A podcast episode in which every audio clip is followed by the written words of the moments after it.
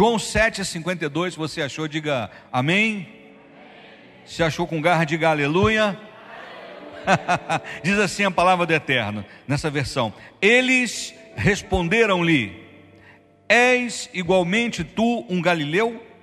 Procura e verás que nenhum profeta se levantou na Galiléia. Eu gostaria que você desse um abraço gostoso aí na sua Bíblia e repetisse após mim: Essa é a minha Bíblia. Eu sou o que ela diz que eu sou. Eu tenho o que ela diz que eu tenho. Eu posso fazer o que ela diz que eu posso fazer. Nesta hora, eu serei ministrado pela inerrante, infalível, incomparável, indestrutível, santa e poderosa palavra de Deus. E eu corajosamente declaro: a minha mente está alerta, o meu coração está receptivo, e eu nunca mais serei o mesmo. Se você crê e concorda, aplaude esse Deus maravilhoso mais uma vez. Aleluia! A Ele toda a honra, toda a glória, todo louvor e toda a adoração. Eu queria que você repetisse isso, ó. Palavra, fé e poder. Só as meninas. Só os homens. Todos juntos. Vamos lá. Jesus estava em Jerusalém e ele decidiu passar pelo tanque de Betesda. Lá no tanque de Betesda, ele avistou um homem que há 38 anos estava enfermo. E ele tinha a expectativa de que ele fosse curado ao mergulhar naquelas águas. Jesus passa ali e especificamente se dirige àquele homem, apesar de uma multidão de enfermos. Jesus pergunta se ele queria ficar são, se ele queria ser curado. Em vez de dizer sim ou não, ele conta uma história. A gente sabe disso. Apesar da história, Jesus diz: Olha, toma tua cama, levanta e anda. Pronto. Ele assim o fez. Ele foi alcançado pela graça de Jesus. Interessante que Betesda significa casa de misericórdia. E apesar de estar ali na chamada casa de misericórdia, ele não foi alcançado pela misericórdia do lugar, ele foi alcançado pela misericórdia de Jesus. Quantos estão aqui? Então, alcançado por essa misericórdia, ele pega a sua cama, enrola e vai andando. Isso era sábado. Os religiosos, ao verem aquela cena, chamam a atenção daquele homem e descobrem que ele era um homem paralítico. Ele, aliás, ele era um ex-paralítico. Os religiosos não estavam impressionados com a cura, não estavam interessados no bem-estar daquele homem, mas estavam querendo cumprir uma religiosidade vazia, já desprovida de poder, desprovida de fé e desprovida da própria palavra, porque apesar de analisar a palavra, apesar de manusear a palavra, apesar de ler a palavra, eles não viviam a palavra. E eles ficaram aborrecidos e perguntaram: quem foi que mandou você carregar a sua cama? Aquele homem não sabia que havia sido curado por Jesus. Ele disse: Olha, na verdade eu não sei. E depois ele encontra com Jesus, Jesus disse: Olha, cuidado para não te acontecer algo pior. E ele descobriu então que era Jesus quem o havia curado. E ele volta e fala: Foi Jesus quem me curou. Aquilo despertou a fúria dos religiosos, que tão amorosos que eram, desejavam matar Jesus. Movidos pela religiosidade. Então eles mandam os, seus, os guardas do sinédrio, os guardas do templo, ir até Jesus e trazê-lo à força, prendê-lo. Era a festa dos tabernáculos. Quando eles se aproximam de Jesus, Jesus se manifesta, porque ele foi à festa, no primeiro momento, de forma meio que escondido. Os seus irmãos, discípulos, disseram: Senhor, eh, vamos à festa. Jesus já tinha voltado para Cafarnaum, para sua casa, e aí ele volta para a festa, e no dia mais importante da festa, diante de todo mundo, Jesus disse, ele se põe em pé, diz João 7,37, que no último dia, ou no grande dia da festa, Jesus pôs-se em pé e disse: Aquele que tem sede, venha a mim e beba, porque rios de água viva fluirão do seu interior. E ele disse isso a respeito do Espírito Santo que havia de ser dado, porque Jesus Cristo ainda não havia sido glorificado, ainda não havia passado pela cruz. Eles ficaram constrangidos em apanhar Jesus diante de todo mundo, porque uma coisa é você desaparecer com uma pessoa às escondidas, outra coisa é você pegar uma pessoa, está todo mundo filmando com o celular e você levar aquela pessoa. Quantos estão entendendo? Então os, aqueles guardas voltam de mãos vazias. Os guardas voltaram de mãos vazias. Quando eles chegaram diante dos religiosos de mãos vazias, os religiosos furiosos perguntaram: "E aí, vocês, por que vocês não trouxeram?" E eles disseram: "Nós nunca vimos um homem falar como ele." Em outras palavras, nós ficamos muito impressionados com a palavra dele. Nós ficamos boquiabertos com a autoridade, com a maneira pela qual ele falou. Irmãos, eles ficaram furiosos, porque eles queriam prender Jesus de qualquer custo. Nicodemos, que havia seguido Jesus em secreto, e era também um líder religioso importante, ele disse: A nossa lei, ela não tem o costume de prender a pessoa sem antes julgá-la. E aí, o líder do sinédrio olha para ele e diz: Por acaso tu és um deles também? Essa, ele se refere ao povo, a raça maldita. Essa raça maldita foi enganada mas veja se ele enganou algum dos nossos. Agora vai e vê, é o texto que nós lemos. Vai lá e vê se da Galileia se levanta profeta. Procura aí para ver se da Galileia se levanta profeta. Sabe, querido, na verdade, na Galileia se levanta profeta sim. O profeta mais famoso que aliás simboliza todo o ministério profético, veio da Galiléia, de uma região da Galiléia, o seu nome, Elias. Elias era um galileu. Quantos estão entendendo? É, mal comparando, é como se a Galiléia fosse Belfor Roxo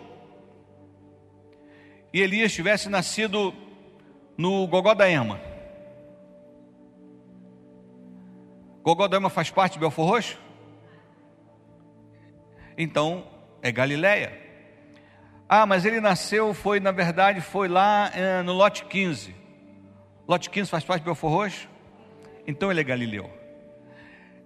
Além de Elias, Jonas também nasceu na região da Galileia. O grande Jonas.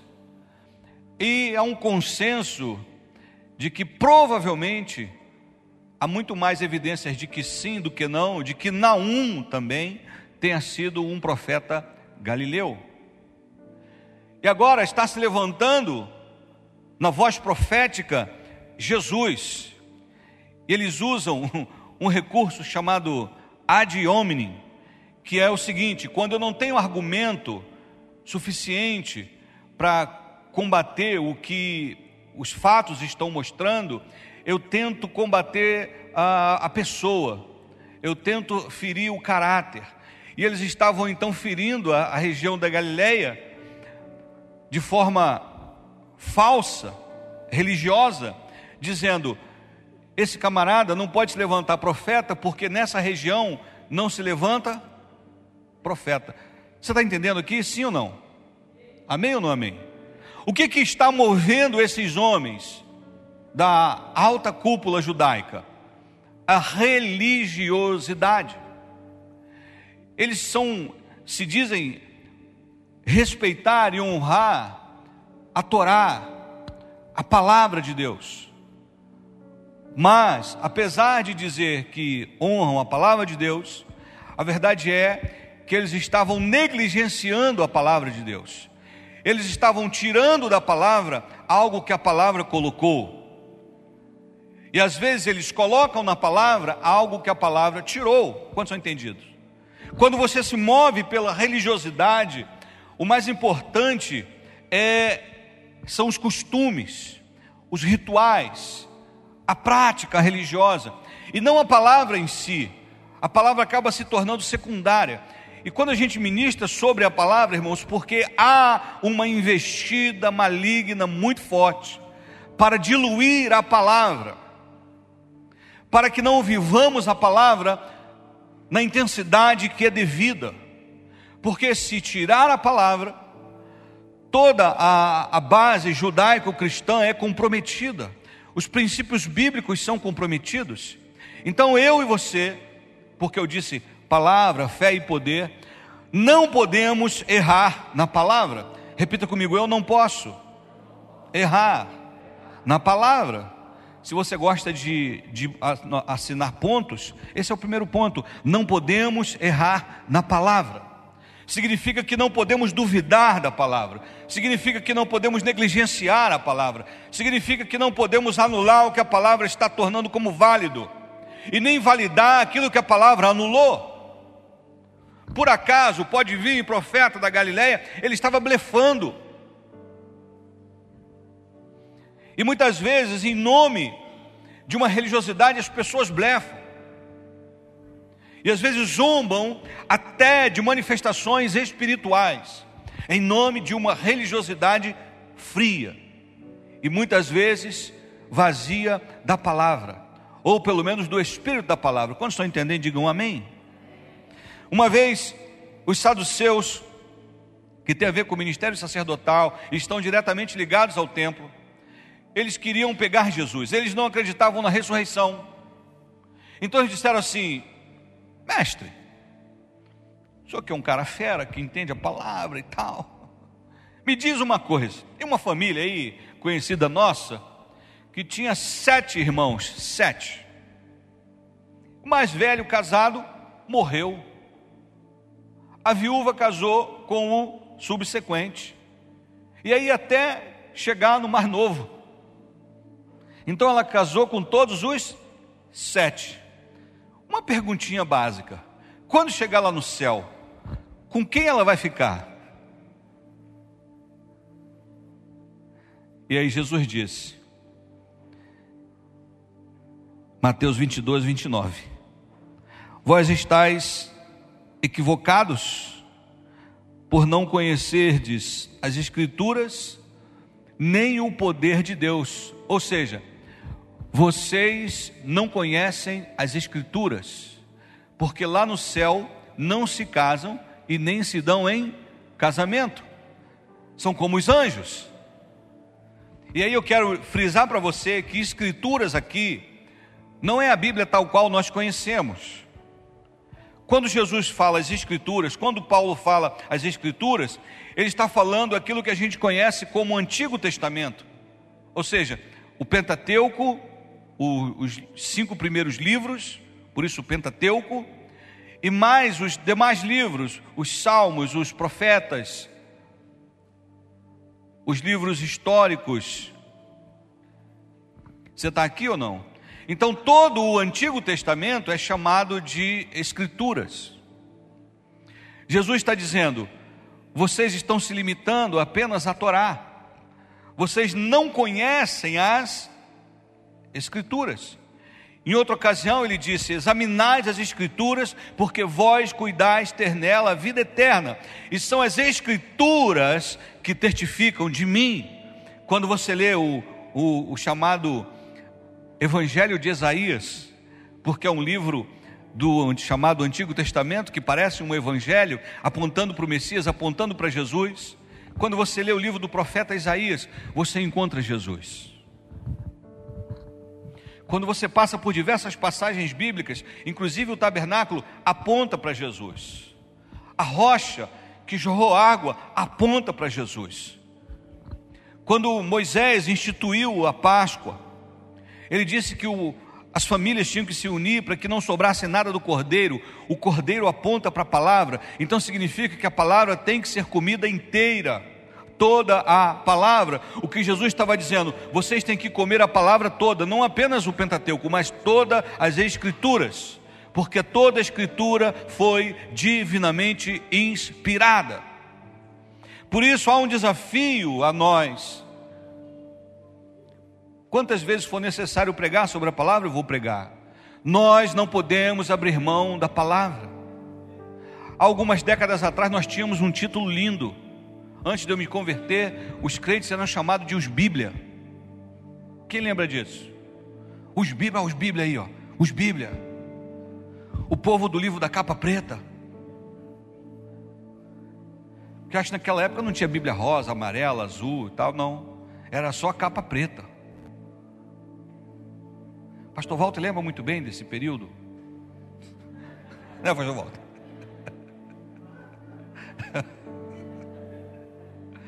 Olha como éramos chamados, os Bíblia. E hoje, o crente passa seis meses ouvindo sobre Marx e abandona a fé. Aonde que está o fundamento bíblico? Por isso eu digo, não podemos errar na palavra. Aí chega num, num curso, chega na faculdade, ouve falar de Marx. Karl Marx. Karl Marx. Satangos.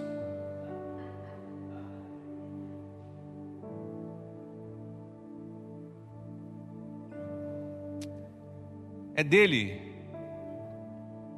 a ideia de comunismo e socialismo. E aí, em seis meses de, de, de faculdade, o crente não quer mais vir para a igreja. No fim do curso, o menino casa com outro menino.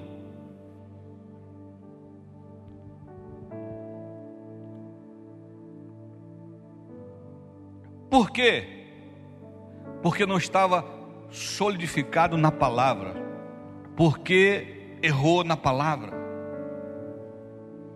Então, nós não podemos errar na palavra.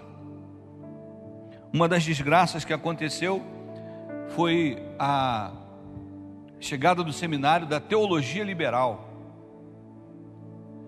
porque ela foi banhada também mesmo que indiretamente, no marxismo e trouxe uma coisa chamada desconstrutivismo e a crítica textual. Ou seja, passaram a olhar para a Bíblia não mais com os olhos da fé, mas com os olhos da, da paleontologia, da antropologia, da arqueologia. A Bíblia nunca se propôs a ser um livro de história, apesar de contar histórias apesar dos seus fatos serem verídicos. Por isso, amados, jovens, adolescentes, anciãos, jamais, jamais negocie a palavra.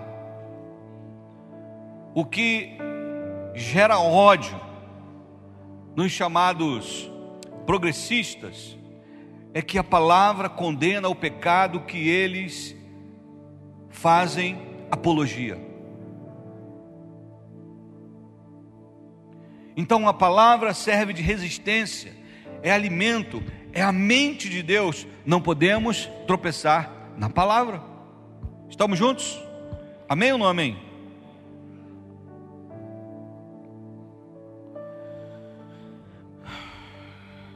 Segundo,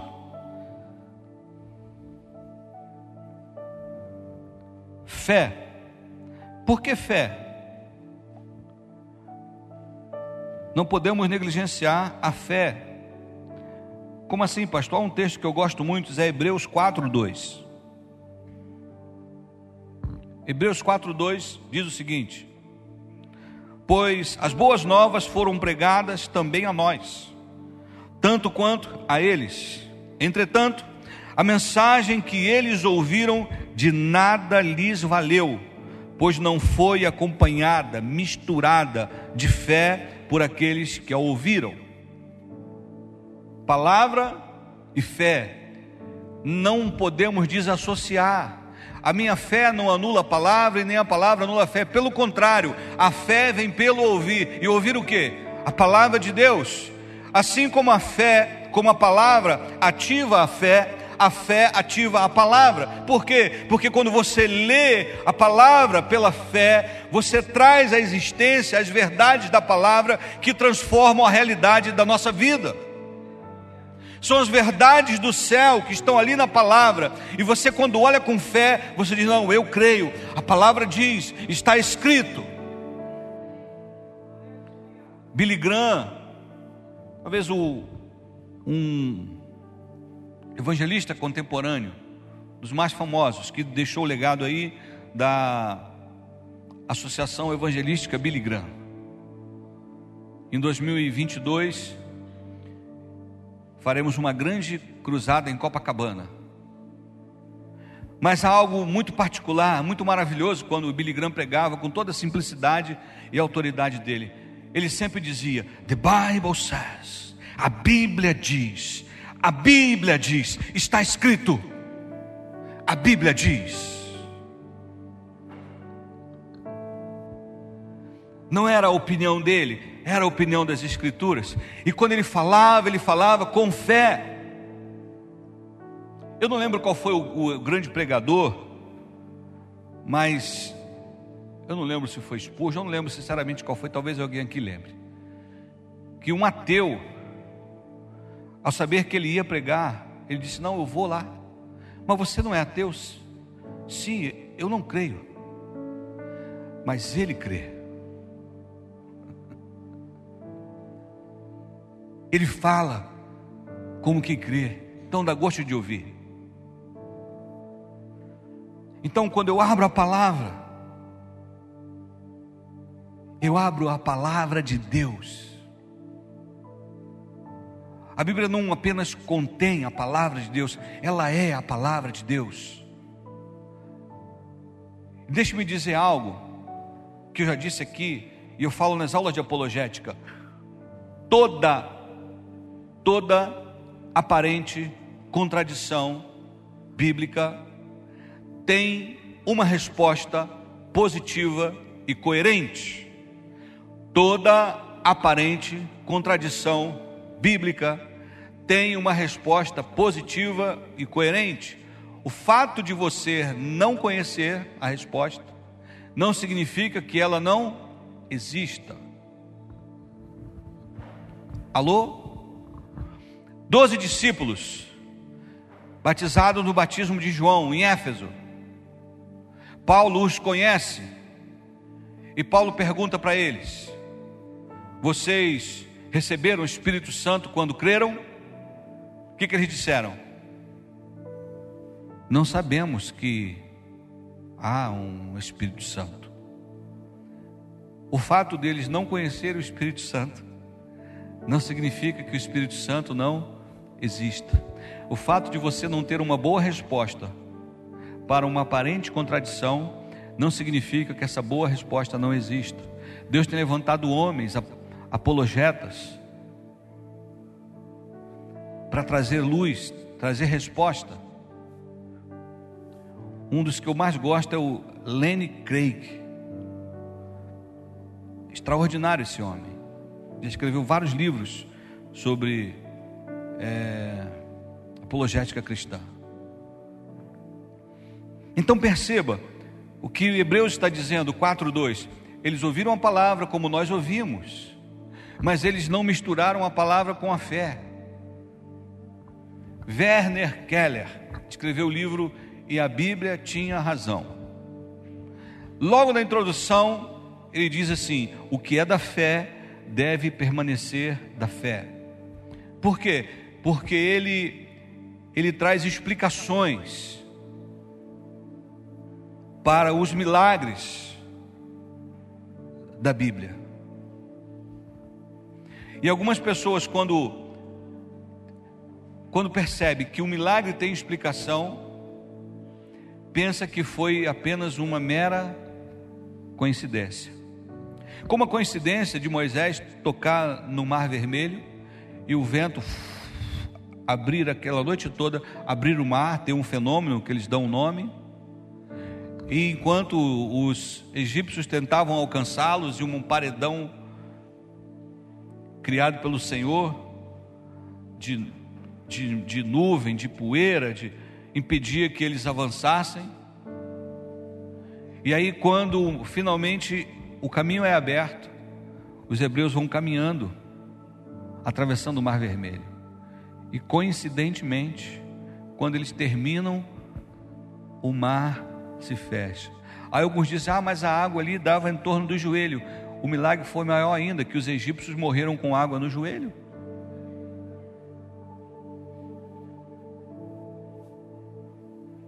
Teve um, um aluno da escola bíblica, quando chegou em casa, a mãe perguntou: e como é que foi a aula de hoje? Ah, a mãe falou sobre Moisés. E como é que foi? Não, ele falou, a professora falou como Moisés é, construiu uma ponte para atravessar o Mar Vermelho. Menino, ponte para atravessar o Mar Vermelho? Mãe, se eles, se eu falar o que eles contaram, a senhora nem vai acreditar. Você está aqui ou não? Então, coloca fé na palavra. Lê a palavra com fé. E aí é um círculo virtuoso. A palavra aumenta a fé, a fé ativa a palavra, a palavra aumenta a fé, a fé ativa a palavra. Mike Murdock costuma dizer que a parte do evangelho que funciona é a parte que você crê. E aí os religiosos estão dizendo, estavam dizendo: procura, vê se tem profeta na Galileia.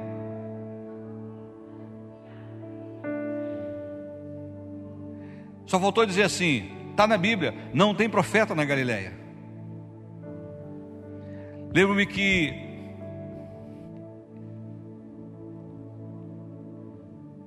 alguns pastores queridos e bem intencionados diziam: não, bater palma é pecado, está na Bíblia.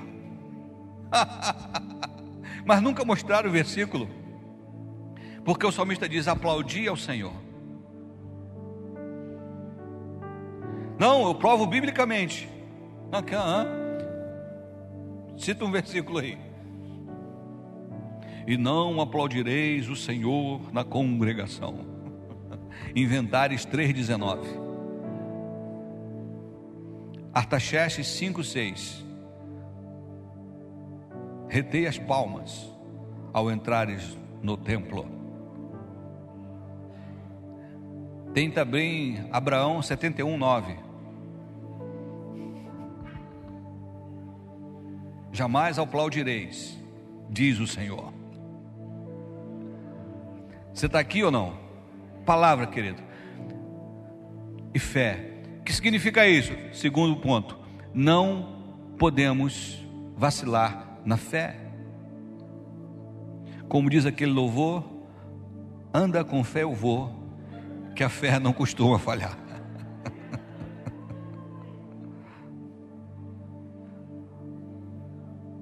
Não é louvor, não?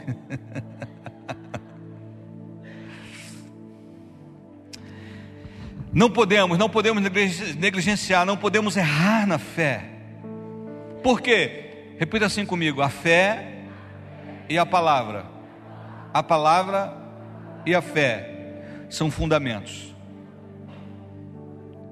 Os apóstolos trouxeram o fundamento da palavra, que é Jesus. Hebreus 11 diz que a fé é o firme fundamento. Qual é o nosso fundamento? A palavra e a fé. Quando a fé está titubeando, eu corro para a palavra. E quase parando, sem força, vigor, a gente lê a palavra encontra razões para vencer, continuar a jornada. É por aí, você já sabe o louvor. Está onde? Na palavra. Saco vazio não para em pé. Crente sem palavra não permanece. Então, palavra e fé. Estamos juntos? Agora, essa mistura, irmãos, é perigosa demais no bom sentido. Por quê, pastor? Quando você mistura a fé com a palavra, sabe qual é o resultado? Poder.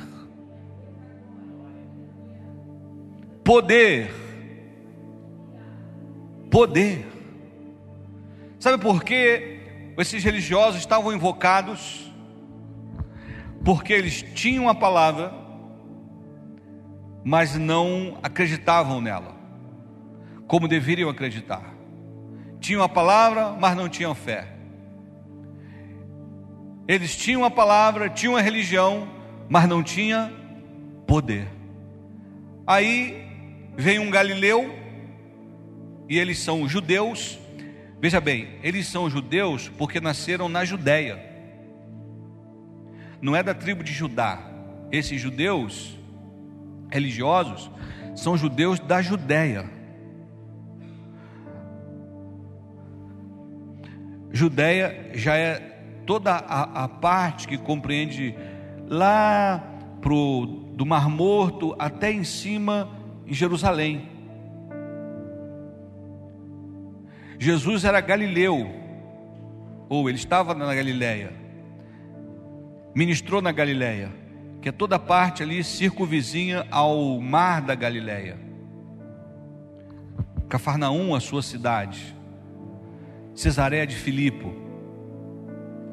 Então os judeus olhavam para os, galileus e são crentes de segunda categoria. A Galiléia não pode vir profeta. Você é mais um aí que quer se levantar. Mas eles não tinham poder. A endemoniada entrava curvada na sinagoga, 18 anos, e saía, e não acontecia nada.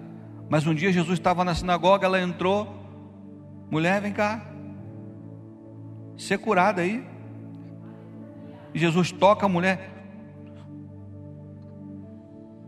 E os religiosos, ó, oh, oh, coroa, que negócio é ser curada no sábado? Tanto dia para vir pegar cura, vem logo no sábado. Ela poderia falar: Eu venho tanto dia que nunca ninguém viu demônio nenhum em mim, ninguém curou nada. Como é que está falando agora de vir no sábado, de vir outro dia? Você está aqui ou não? Então o poder que lhes faltava sobrava de inveja. Não podemos usar a palavra para tentar justificar nossa incredulidade. Pelo contrário, temos que usar a palavra para fortalecer a nossa fé. Porque existe um grupo chamado cessacionista. Eles não creem em milagres.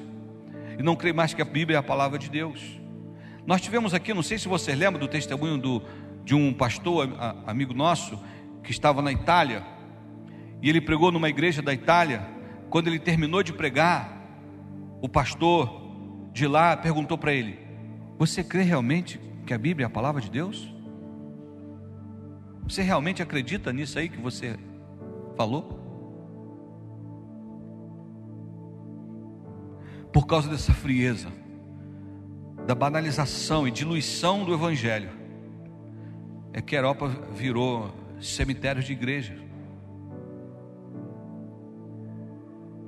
E está sendo arrebatada pelo Islã. Não vai demorar muito. A Europa vai ser islâmica. Porque geraram um vácuo.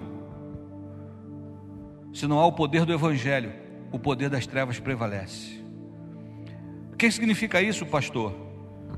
Que mais do que nunca precisamos estar firmados na palavra, cheios de fé, para que o poder de Deus se manifeste nessa comunidade, querido.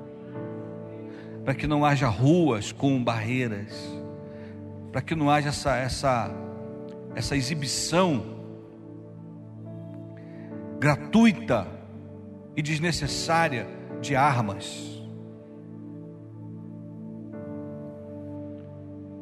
Precisamos explodir em poder. A palavra vai apontar para a oração, a palavra vai apontar para o jejum, a palavra vai apontar para a intercessão. Mas eu quero ficar nessa tríade aqui, nesse tripé: palavra, fé e poder. É uma mistura poderosa explosiva. Palavra e fé, poder. Palavra e fé, poder.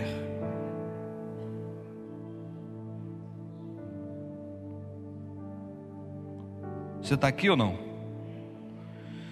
Mateus 10:1 Jesus, tendo chamado seus doze discípulos, deu-lhes poder para expulsar espíritos imundos e curar todas as doenças e males. Nosso Deus é todo poderoso, a palavra é poderosa, o evangelho é poder. Lucas 24, 49.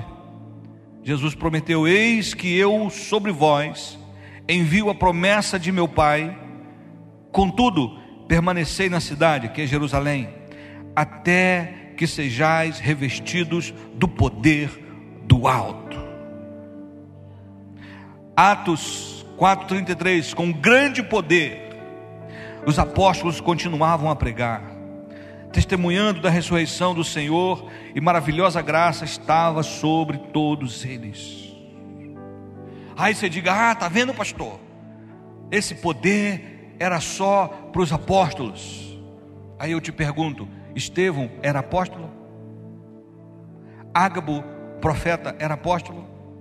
As meninas que profetizavam eram apóstolas? Lá em Atos 6, 8, Coloca aí, jovem. Atos 6, 8. Estevão, aleluia. Homem cheio de graça e do poder de Deus. O que, que ele fazia? Realizava prodígios e sinais milagrosos entre as multidões. Irmãos, prodígios, irmãos, é um nível se é que a gente pode classificar, superior de milagres.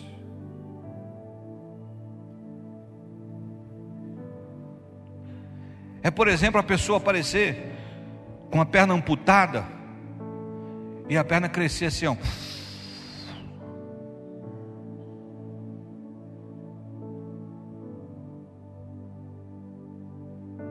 É o camarada aparecer com um cotoquinho de braço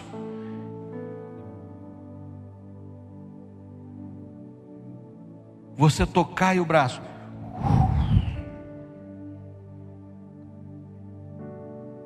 E a pessoa está sem o globo ocular. E você tocar. E o globo nascer.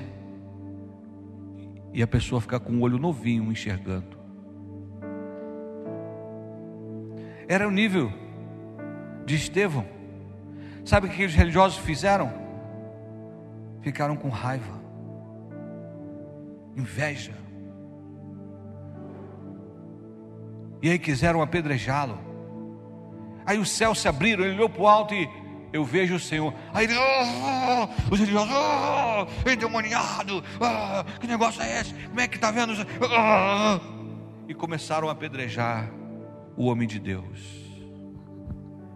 E a visão que Estevão teve, Jesus se levantando do trono, como quem diz: Vem, meu filho. Eu vejo o Senhor. Eu vejo o Senhor. Vamos continuar lendo ali?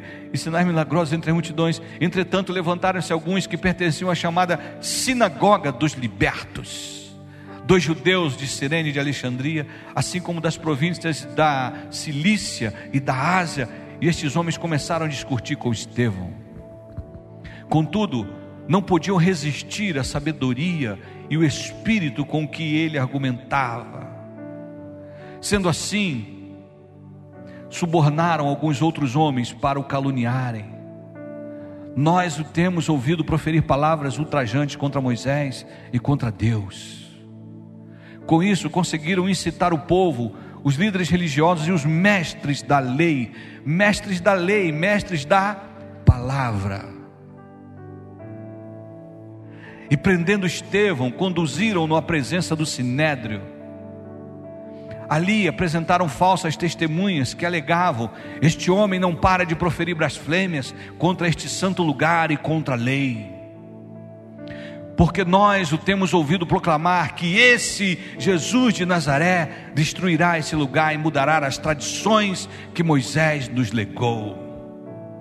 Então, todos os que estavam assentados no sinédrio, ao fixarem seus olhos em Estevão, viram que o seu rosto parecia como o rosto de um anjo. Uau! Era para parar, para, para, para, para, para. Olha o semblante dele.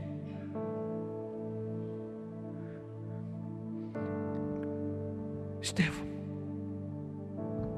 Eles vão fazer assim, Estevão. Nos perdoe. Vem cá, vem cá. Impõe as mãos aqui. Ora por mim. Me dá um pouco dessa unção. Me dá um abraço aqui, Estevão. Sei lá, faz alguma coisa, sopra, cospe em mim, faz alguma coisa, transfere um pouco disso aí para mim. Continua. Então, o sumo sacerdote interpelou Estevão: Porventura são verdadeiras estas acusações contra ti? Diante disso, declarou Estevão: Caros irmãos e pais, ouvi-me com atenção. O Deus da glória apareceu a Abraão, nosso pai, estando ele ainda na Mesopotâmia, antes de morar em Arã, e lhe ordenou: ele está falando a hora de quê? Da palavra. Sai da tua terra e da comunidade dos teus parentes e vai para a terra que eu te mostrarei. Então ele saiu da terra dos caldeus e se estabeleceu em Arã. Após a morte de seu pai, Deus o trouxe para esta terra em que vós agora habitais. Nela, Deus não lhe deu nenhuma herança, nem ao menos o espaço de um pé. Todavia, prometeu que lhe daria a terra como herança, e mesmo depois dele, a sua descendência, quando ele ainda não tinha nenhum filho. E Deus lhe falou desta forma: Teus descendentes serão peregrinos numa terra estrangeira, e serão escravizados e maltratados por mais de quatrocentos anos. Contudo, eu punirei a nação a que servireis como escravos, e depois disso saireis livres dali e me adorareis neste lugar. E assim concedeu a Abraão a aliança da circuncisão. Por esse motivo, Abraão gerou Isaac e o circuncidou ao oitavo dia, oito dias após o seu nascimento. Mais tarde, Isaac gerou Jacó e este, os doze patriarcas. Só palavra: os patriarcas dominados por forte inveja de José, venderam-no como escravo para o Egito, apesar de tudo, Deus estava com ele e o livrou de todas as suas tribulações, dando a José graça e sabedoria diante do Faraó, rei do Egito e de todo o seu palácio. Mais tarde sobreveio um tempo de fome, todo o Egito em, em Canaã, o que trouxe grande sofrimento, e os nossos antepassados não encontravam o que comer. Porém, tendo ouvido que no Egito havia trigo, Jacó enviou nossos antepassados para lá pela primeira vez. E na segunda viagem deles, José se revelou a seus, seus irmãos e a sua família foi conhecida pelo Faraó. E aconteceu que José mandou chamar a seu pai Jacó e a todos os seus parentes, 75 pessoas. Assim, pois, desceu Jacó até o Egito e ali morreu, ele e também nossos pais. Seus corpos foram trasladados de volta a Siquém, depositados no túmulo que Abraão ali comprara por certo preço em prata dos filhos de Amor. Ao se aproximar o tempo em que Deus cumpriria sua promessa a Abraão, nosso povo cresceu em número e multiplicou-se no Egito. Então outro rei, que não conhecia a história de José, passou a governar o Egito. Ele agiu de forma traiçoeira contra nosso povo e oprimiu os nossos antepassados, a ponto de obrigá-los a abandonar seus próprios recém-nascidos, a fim de que não sobrevivessem. E foi naquela época que nasceu Moisés, que era um menino extraordinário aos olhos de Deus. Por três meses ele foi criado na casa de seu pai. Entretanto, quando teve de ser abandonado, a filha do Faraó o tomou e o criou como seu próprio filho. E assim Moisés foi educado em toda a sabedoria dos egípcios e tornou-se um homem poderoso em palavras e obras. Quando completou 40 anos, Moisés decidiu visitar seus irmãos israelitas. Ao presenciar um deles sendo maltratado por um egípcio, saiu em defesa da vítima e vingou-se, matando o egípcio. Moisés pensou que seus irmãos entenderiam que Deus o estava dirigindo para libertá-los, mas eles não compreenderam. No dia seguinte, Moisés dirigiu-se a dois israelitas que estavam brigando e tentou reconduzi-los à paz, argumentando: Homens, vós sois irmãos, por que agridem um ao outro? Todavia, o homem que maltratava o outro empurrou Moisés e exclamou: Quem te constituiu autoridade e juiz sobre nós? Acaso queres assassinar-me, como fizeste ontem com aquele egípcio? Ao ouvir essas palavras, Moisés fugiu para Midian, onde ficou vivendo como estrangeiro e foi pai de dois filhos. Então se passaram mais 40 anos quando apareceu a Moisés um anjo no deserto, próximo ao monte Sinai, em meio às labaredas de um espinheiro que queimava. Ao contemplar aquela cena, ficou perplexo e, ao aproximar-se para observar melhor, ouviu a voz do Senhor: Eu sou o Deus de teus pais, o Deus de Abraão, o Deus de Isaac, o Deus de Jacó. Moisés ficou trêmulo de medo e não ousava erguer seu olhar. Então o Senhor lhe ordenou: Tira as sandálias dos pés, porque o lugar em que estás é terra santa. Tenho visto com atenção a aflição do meu povo no Egito. Ouvi os seus clamores e desci para livrá-lo. Agora, portanto, vem e eu te enviarei ao Egito. Este é o mesmo Moisés a quem eles haviam rejeitado com estas palavras: Quem te constituiu autoridade juiz? Deus o enviou como líder e libertador pela mão do anjo que lhe apareceu no espinheiro. Foi este que o conduziu para fora, realizando feitos portentosos e sinais maravilhosos no Egito, no Mar Vermelho e no deserto por um período de 40 anos. Este é o Moisés que disse aos israelitas: Deus vos levantará dentre vossos irmãos um profeta semelhante a mim. Moisés esteve na congregação no deserto, com o anjo que lhe falava no Monte Sinai e com os nossos antepassados, e recebeu palavras vivas a fim de nos serem transmitidas. Todavia, nossos antepassados se recusaram a obedecer a Moisés, antes o rejeitaram e em seus corações retrocederam ao Egito. Clamando a Arão: Faze-nos deuses que nos conduzam, pois quanto a este Moisés que nos tirou do Egito, não sabemos o que lhe aconteceu. E naquela época, eles produziram um ídolo em forma de bezerro, ofereceram-lhe sacrifícios e realizaram uma grande celebração em homenagem ao que suas mãos tinham produzido. Por isso, Deus se afastou deles e deixou que se entregassem ao culto dos astros, exatamente como foi escrito no livro dos profetas. Foi a mim que ofereceste sacrifícios e ofertas durante os 40 anos no deserto, ó casa de Israel. Ao invés disso, erguestes o tabernáculo de Moloque e a estrela de seu deus Renfã, ídolos que fizeste para adorá-los por essa razão, eu vos mandarei para o exílio para além da Babilônia. Contudo, o tabernáculo da aliança estava entre os nossos antepassados no deserto, que fora construído conforme a ordem de Deus a Moisés e de acordo com o modelo que ele tinha visto. Tendo-o recebido, nossos antepassados o levaram sob a direção de Josué, quando tomaram posse da terra das nações que Deus expulsou de diante deles. E esse tabernáculo permaneceu nesta terra até a época de Davi, que recebeu graça da parte de Deus e rogou que lhe fosse concedido edificar uma habitação para o Deus de Jacó. Apesar disso, foi Salomão quem lhe construiu a casa. Todavia, o Altíssimo não habita em casas feitas por mãos humanas, como revela o profeta. O céu é o meu trono e a terra o estrado dos meus pés. Que espécie de casa podereis me construir? Diz o Senhor. Ou ainda, onde seria o lugar do meu repouso? Ora, não foram as minhas mãos que criaram todas estas coisas? Homens duros de entendimento, incircuncisos de coração e de ouvidos, vós sempre resistis ao Espírito Santo.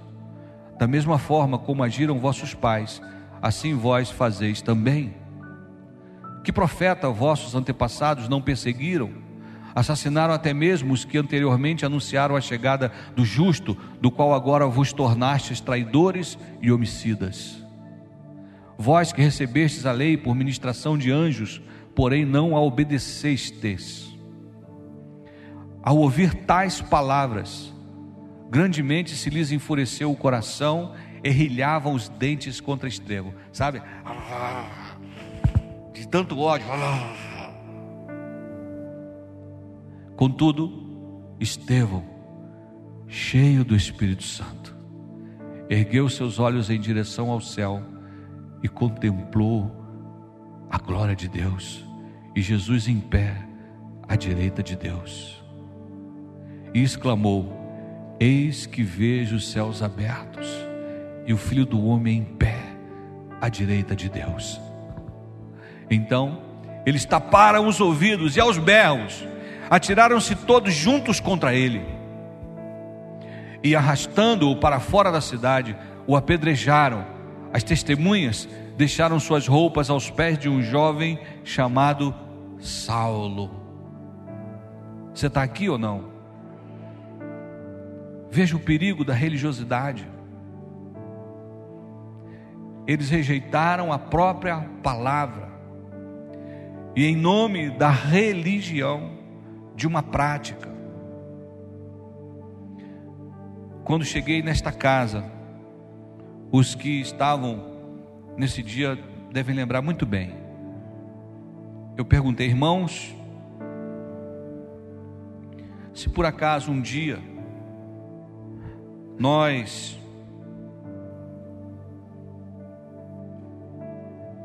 descobrirmos que há um princípio bíblico que a nossa denominação é contra, vocês vão ficar com a Bíblia ou com a denominação?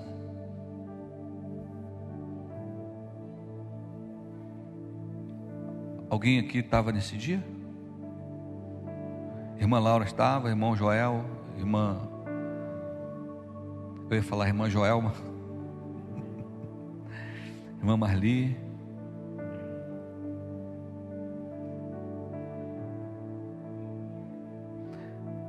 Não podemos nunca duvidar da palavra. Não podemos nunca negociar a palavra.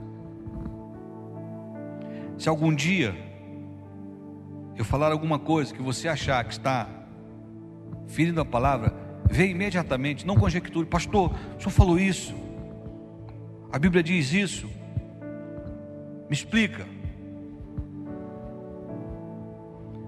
Que pode ter certeza, eu não sou infalível, mas se eu errar é tentando acertar, nunca de propósito. Estamos aqui, palavra fé e poder. Palavra, fé e poder. Estevão, cheio do Espírito Santo, começou a falar a palavra. Ah! E ele disse: Palavra que vocês rejeitaram, a lei que vocês rejeitaram, a palavra que vocês dizem ser defensores, e vocês estão rejeitando.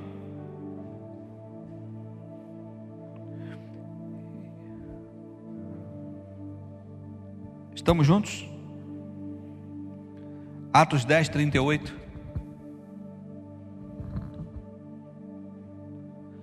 Para fecharmos. E se refere a Jesus de Nazareno, de Nazaré, de como Deus ungiu com o Espírito Santo e poder e como ele caminhou por toda a parte, realizando o bem e salvando todos os oprimidos pelo diabo, porquanto Deus era com ele.